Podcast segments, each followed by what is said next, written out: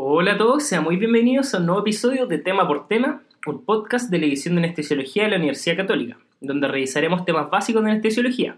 Como saben, yo soy el doctor Maximiliano Zamora y les hablaré del tema de hoy. Antes de comenzar con el siguiente episodio, me gustaría tomarme un minuto para decirles que este es el último episodio de este año 2017. El año 2017 fue un año muy especial, eh, por lo menos para mí, quiero aprovechar de agradecer, dado que fue el año en, que el, el que el podcast de la edición de anestesiología surgió, el año que se inició. Estoy muy feliz por la buena respuesta que ha tenido y les aprovecho de contar que el próximo año seguimos de todas maneras con nuevos episodios, nuevas secciones y cosas mucho más entretenidas. Por eso nuevamente muchas gracias a todos los que nos escuchan semana a semana y con esto les dejo este siguiente episodio. Hoy tendremos la segunda parte del capítulo anterior, en que hablamos de la monitorización y algunas bases fisiológicas del esquema miocárdica perioperatoria.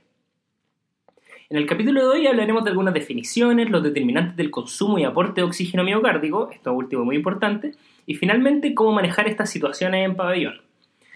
Para esto, nuevamente tengo a la doctora Katia González, ya la conocen, pero se la vuelvo a presentar. Ella es anestesióloga de nuestra edición y es especialista en anestesia cardiovascular. Muchas gracias, Katia, por acompañarnos nuevamente el día de hoy. Muchas gracias a ti, Max, por invitarme el día de hoy y feliz de terminar con este tema tan relevante y también de hablar de la parte más práctica y darles algunos tips de manejo de estas situaciones. Perfecto. Bueno, entonces feliz, de tener a Katia de nuevo en el programa. Entonces vamos a comenzar con una pregunta del tema, como ya saben, es de costumbre.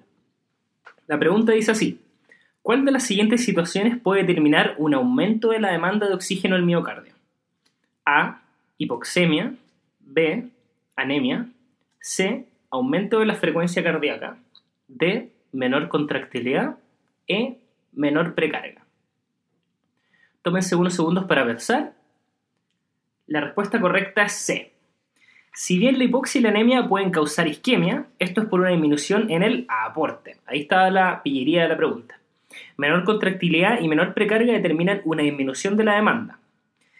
Los temas que vamos a tratar hoy son algunos conceptos generales sobre isquemia miocárdica perioperatoria, sus determinantes y finalmente el manejo perioperatorio de estos.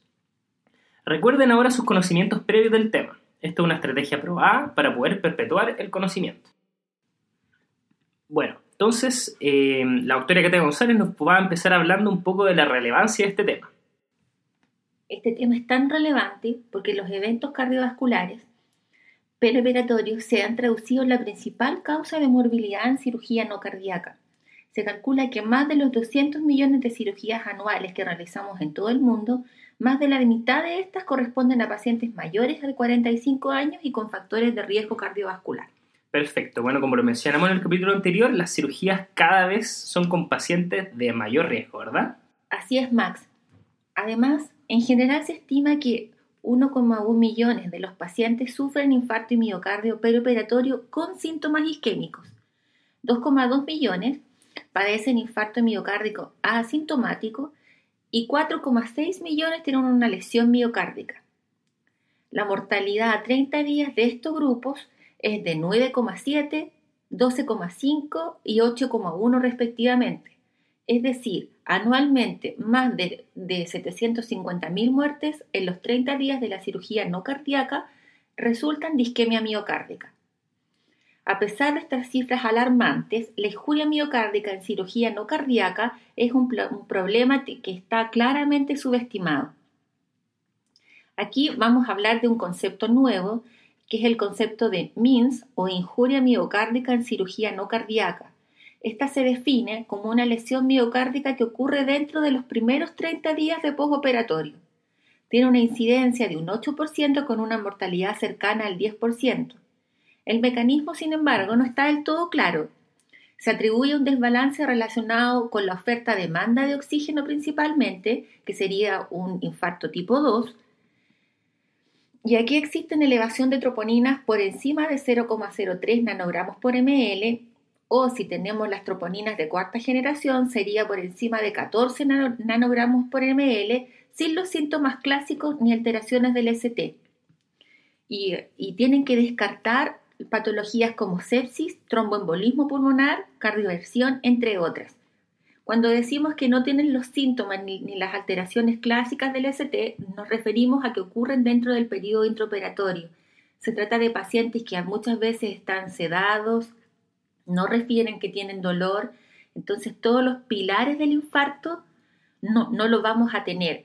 Por eso se hace tan importante eh, tomarle troponinas a los pacientes que tienen más de un factor de riesgo. Perfecto. Bueno, y estas eh, troponinas de cuarta generación son las ultrasensibles, si Exactamente. ¿verdad? Ya. Entonces, ¿cómo se define un infarto agudo de miocardio? Esto involucra varios pilares. Lo primero es la elevación y o caída de biomarcadores cardíacos con al menos un valor sobre el percentil 99 del valor límite y al menos uno de los siguientes factores. Síntomas de isquemia, que no lo vamos a tener presente cuando hablamos de MINS. Cambio reciente del ST o un nuevo bloqueo completo de rama izquierda. Ondas Q patológicas en el electrocardiograma. Imagen sugerente de isquemia miocárdica reciente o alteraciones segmentarias de la movilidad, como lo hablamos en el podcast anterior y, lo, y que se veía en el, en el eco transesofágico. Identificación de un trombo coronario por angiografía o autopsia. Perfecto. Y al menos a mí siempre me queda la duda de cómo terminamos definiendo estos cambios electrocardiográficos. He leído varias definiciones distintas. Si nos podría explicar, Katia, cómo se definen finalmente estos.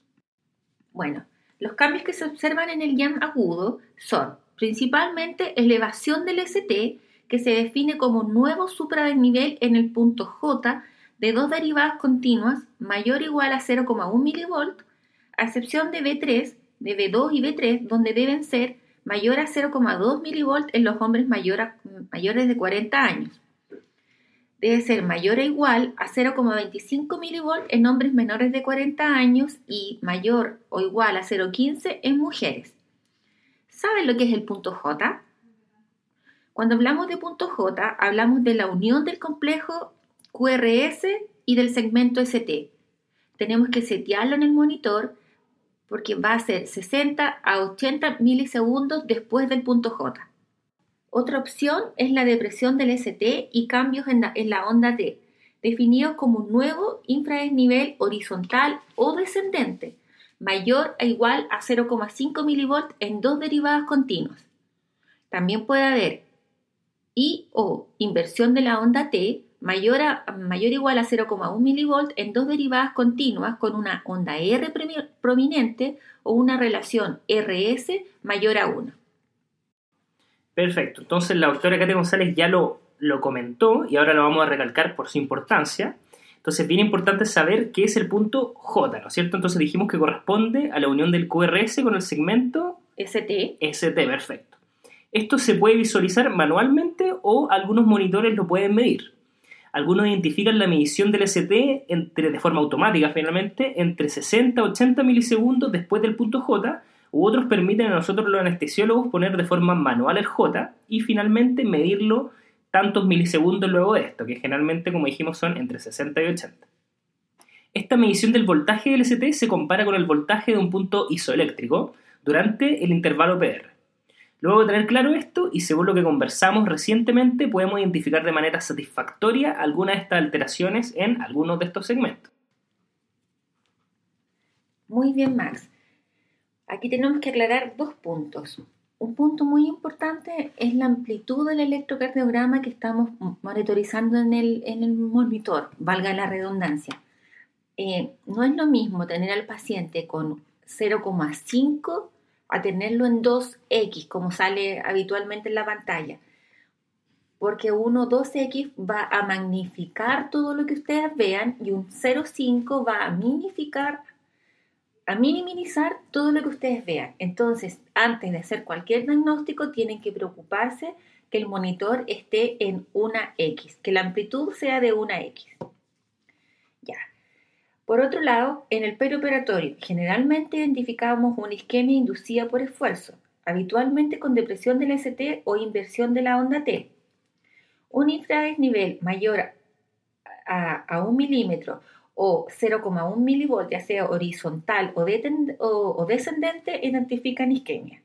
Los puntos con pendiente ascendente son generalmente benignos. Generalmente la inversión de la onda T debe estar acompañada de la depresión del ST para, para identificar isquemia. De forma aislada, raramente son causadas por isquemia. El supradesnivel, que mencionamos previamente, es menos frecuente en el perioperatorio y todos estos cambios son más sugerentes y finalmente pueden ser diagnosticados como IAM si están presentes en dos derivadas continuas. Bien, súper importante eso, recalcando entonces que en el perioperatorio generalmente vemos infradesnivel. ¿cierto? O cosas de la onda T y como dijimos, finalmente los con pendiente ascendente generalmente son más benignos. Bien, y ya que hablamos un poco del infarto, este se clasifica según la presencia o no de supradesnivel del ST y además se separa en seis categorías según su patogenia. Las primeras dos son las que generalmente podemos llegar a ver en el periodo perioperatorio, siendo el tipo 2 la más frecuente como ya mencionamos. Primero está el IAM espontáneo tipo 1, que es una ruptura espontánea, fisura o erosión de placa ateromatosa inestable generando una trombosis aguda, isquemia e infarto del tejido cercano. El IAM secundario, un desbalance isquémico o tipo 2, es el que vemos en el periodo perioperatorio y es un desbalance entre la demanda y aporte de oxígeno en el tejido miocárdico secundario a cambios generalmente hemodinámicos. Los otros tipos son el tipo 3, que es un IAM asociado a muerte súbita, el tipo 4 se divide en 4A y 4B. El 4A es un IAM asociado a procedimientos de revascularización coronaria percutánea. El 4B es un IAM asociado a trombosis de un stent coronario. Y finalmente tenemos el tipo 5, que es un infarto asociado a cirugía de revascularización miocárdica. Entonces, como ya lo explicó Max, en el periodo perioperatorio lo que más nos interesa conocer son el infarto tipo 1, el tipo 2. El primero, el llamado tipo 1, se presenta por una placa que está inestable o vulnerable. Esto unido a algunas condiciones del perioperatorio que pueden resultar en rotura o erosión de estas placas terminando en una aterotrombosis coronaria, con una oclusión completa del flujo a través de las coronarias comprometidas. Esto hace que se vea a nivel electrocardiográfico como un supradesnivel. ¿Cuáles son las cosas que pueden provocar, eh, que pueden provocar esto entonces? Hay un aumento de las catecolaminas por una hiperactividad simpática. Hay un aumento de la frecuencia cardíaca o, además a un aumento de la presión arterial asociado a vasoconstricción coronaria. Hay también un aumento de los fractores procoagulantes en el perioperatorio, pero más relacionado con complicaciones trombóticas venosas como la TBP o el TEP. Y en el segundo caso, el tipo 2, como ya lo mencionamos, se produce con mayor frecuencia en el perioperatorio, es lo que antes hablamos de MINS, y se produce por un desajuste entre el aporte y la demanda de oxígeno al miocardio. En la mayoría de los casos, eh, por ejemplo, los pacientes que, tienen más de un factor de riesgo del score revisado, se produce una disminución del flujo parcial a través de ella. Estos son pacientes que ya tienen una estenosis fija, tienen una estenosis fija previa de alguna rama de la arteria coronaria. Es decir, y en términos vulgares, son pacientes que ya vienen prepicados. Esto determina una disminución del flujo parcial a través de ella. Y esto lo vemos principalmente como un infradesnivel que cuando es prolongado puede ser marcador de pésimo pronóstico de, nuestros, de estos pacientes. Bien, y aquí nos vamos a uno de los objetivos fundamentales de hoy, que son los determinantes del aporte y demanda de oxígeno a nivel miocárdico. Esto es importante, como ya hemos mencionado, por dos cosas. Uno, porque es una clásica pregunta que nos pueden hacer y por todas las cosas que hemos hablado que debemos cuidar en el periodo perioperatorio. Entonces, primero yo les voy a comenzar hablando del aporte de oxígeno miocárdico. El primero es el contenido arterial de oxígeno. Aquí recordemos la fórmula que es 1,34 por la hemoglobina por la saturación, y eso se le suma lo disuelto en sangre, que la verdad es que es casi insignificante. Recordemos que es la PaO2 por 0,003. Entonces, de aquí podemos ver lo importante que es tener un, buen hematocrito, porque la anemia ya disminuye, ya, ya determina una baja en el aporte y tener una buena oxigenación en los pacientes. Perfecto. Entonces, importante no estar anémico ni hipóxido. Bien, el siguiente es la presión de perfusión coronaria, es decir, el flujo sanguíneo coronario, que ya sabemos que eso depende de la presión diastólica y de la presión de fin de diástole del ventrículo izquierdo. Por eso la hipotensión baja el aporte. Arritmias y alta frecuencia cardíaca también lo disminuyen. Un aumento de la presión de fin de diástole baja el aporte y esto puede ser, por ejemplo, por un gran aporte de volumen o por una disfunción diastólica. Aquí sabemos que el subendocardio tiene especial riesgo. No hay que olvidar y sin duda uno de los más importantes determinantes del aporte es la frecuencia cardíaca. Esto va a determinar el, el tiempo en diástole y a una mayor frecuencia cardíaca va a haber un menor aporte. Max, entonces ya, ya vimos cómo podemos mejorar el aporte, ahora veamos cómo podemos manejar la, la demanda miocárdica de oxígeno, ¿te parece? Sí, me parece. Ya. Entonces, los determinantes de la demanda de oxígeno son principalmente tres. Frecuencia cardíaca. A mayor frecuencia cardíaca, mayor demanda de oxígeno. Contractilidad. A mayor contractilidad, mayor demanda de oxígeno, lo que puede ser por estímulo simpático o por inótropos. Perfecto. Y el tercero es la tensión de la pared. Aquí tiene relación con la precarga y la poscarga. En este último punto de la tensión de la pared vamos a parar un minuto para recordar algunos conceptos básicos. Primero es la ley de Laplace. Esta dice que la tensión de la pared es igual a la presión intraventricular por el radio del ventrículo izquierdo, todo eso dividido por el grosor de la pared por 2. ¿Y por qué hablamos de esta ley? Sabemos que más tensión sobre la pared provoca un aumento del consumo miocárdico de oxígeno. Entonces aquí vemos que un aumento de la presión del ventrículo izquierdo o de su radio también la pueden aumentar. El grosor también tiene relevancia, pero no en proceso agudo, que es el contexto que estamos hablando, sino en modificaciones que la verdad es que toman más tiempo. Entonces pongamos un ejemplo para tratar de entender esto. Yo creo que el mejor ejemplo son los pacientes con estenosis aórtica. Estos pacientes tienen un aumento relevante de la poscarga. Aquí el ventrículo compensa hipertrofiando su pared, aumentando el grosor, para determinar una menor tensión de la pared. Por otro lado, un corazón dilatado e insuficiente aumenta el radio, por lo que tienes mayor tensión y más consumo de oxígeno.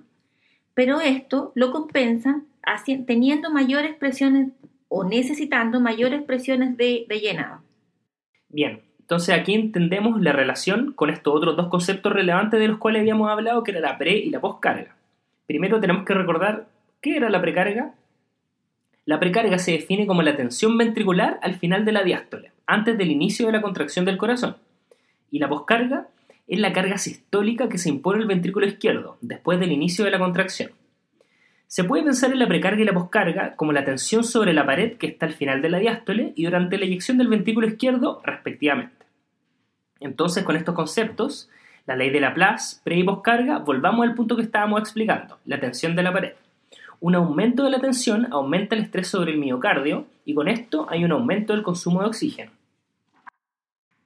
Entonces, para ir redondeando, un aumento de la precarga, por ejemplo, una gran carga de volumen, podría determinar o un aumento del radio o un aumento de la presión del ventrículo izquierdo, aumentando la tensión de la pared.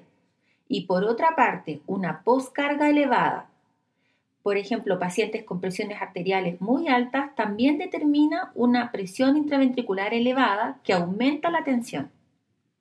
Perfecto, entonces volvemos a repasar. ¿Qué no aumenta la tensión de la pared? Un aumento de la precarga y también un aumento de la, de la poscarga. Ojo igual aquí, que ahora podemos entender que, por ejemplo, un aumento de la frecuencia cardíaca, si bien sabemos que aumenta la demanda de oxígeno miocárdico, determina un menor tiempo de diástole y finalmente menos llenado, con disminución del diámetro ventricular, con menor tensión de la pared. Vemos entonces que la taquicardia, si bien aumenta el consumo de oxígeno, compensa en parte con una menor tensión, lo que hace que el aumento del consumo sea menor. Debemos entender todos estos mecanismos para saber que en la vida y en el paciente real probablemente tenemos mecanismos compensatorios que no permiten que esta demanda sea tan elevada. De todo lo que hemos hablado, probablemente la frecuencia cardíaca, al tener la capacidad de determinar tanto una disminución del aporte como un aumento de la demanda, es uno de los elementos más relevantes que pueden determinar la isquemia peroperatoria.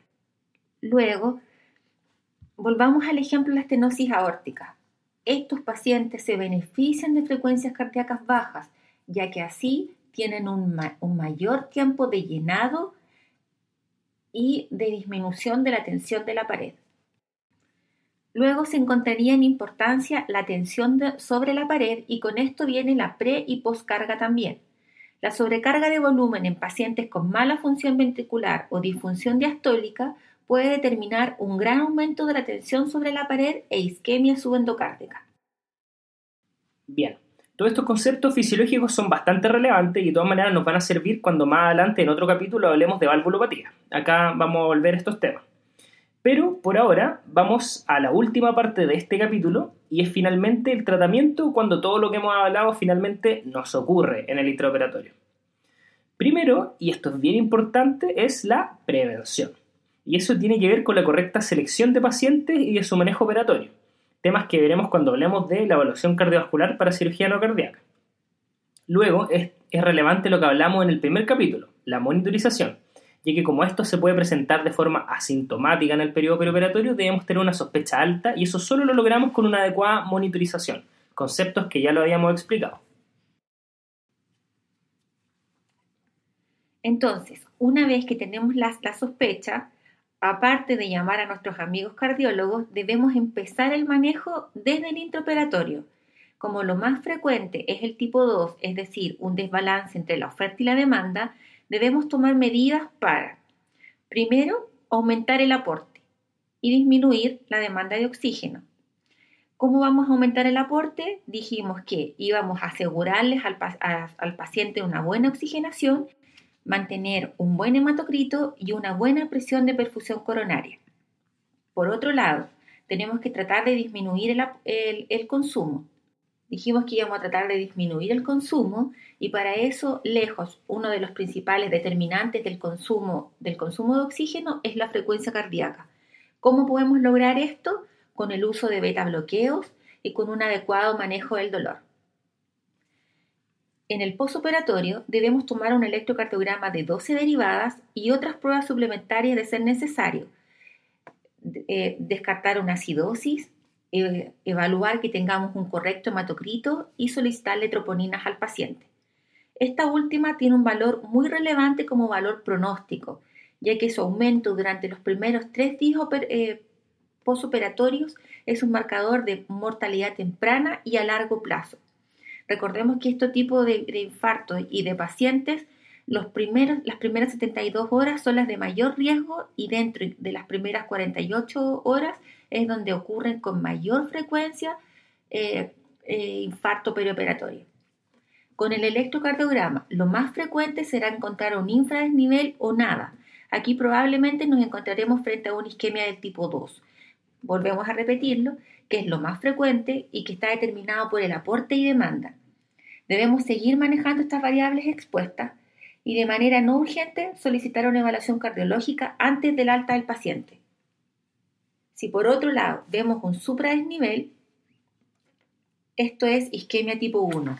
Y aquí lo más relevante será contactar al cardiólogo para que tome el manejo específico de, de la reperfusión coronaria y de la forma más precoz posible. En resumen, si tienen un supradesnivel, es lejos lo, lo, que más tienen que asustarse y llamar al cardiólogo.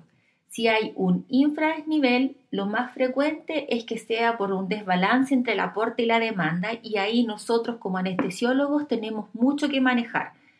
Obviamente vamos a partir por lo que ya dijimos, mejorar el aporte y disminuir la, la demanda. Perfecto, por lo menos a mí me quedó súper claro. Bueno, eso es todo por hoy. Espero que hayan encontrado el tema, como ya dijimos, tan entretenido como fue para nosotros hacer este podcast. Recuerden los determinantes de aporte y demanda y cómo manejarlo en el perioperatorio. Recuerden seguirnos en nuestro Twitter de Anestesiología UC, en nuestra página web, donde podrán hacer comentarios del podcast, si les gustó o no, si nos faltó mencionar algo, etc. Recuerden descargar el podcast desde iTunes y evaluarlo para así poder llegar a la mayor cantidad de usuarios posible. Nuevamente, muchas gracias a la doctora Katia González por acompañarnos el día de hoy. Muchas gracias a ti, Max. Espero que les haya quedado claro. Hemos tratado de simplificar eh, estos eventos perioperatorios, eh, que sin duda son un desafío anestésico, y espero que nos veamos pronto en otro capítulo. Estoy seguro de que nos veremos pronto en otro. Bueno, Cualquier duda lo pueden hacer a través de comentarios de la página web, saben que yo lo respondo casi de inmediato, o a mi mail mszamora.c.cl. Nuevamente, soy el doctor Maximiliano Zamora y en nombre del equipo del podcast de la edición de Anestesiología UC, muchas gracias por escucharnos y que tengan una muy buena semana.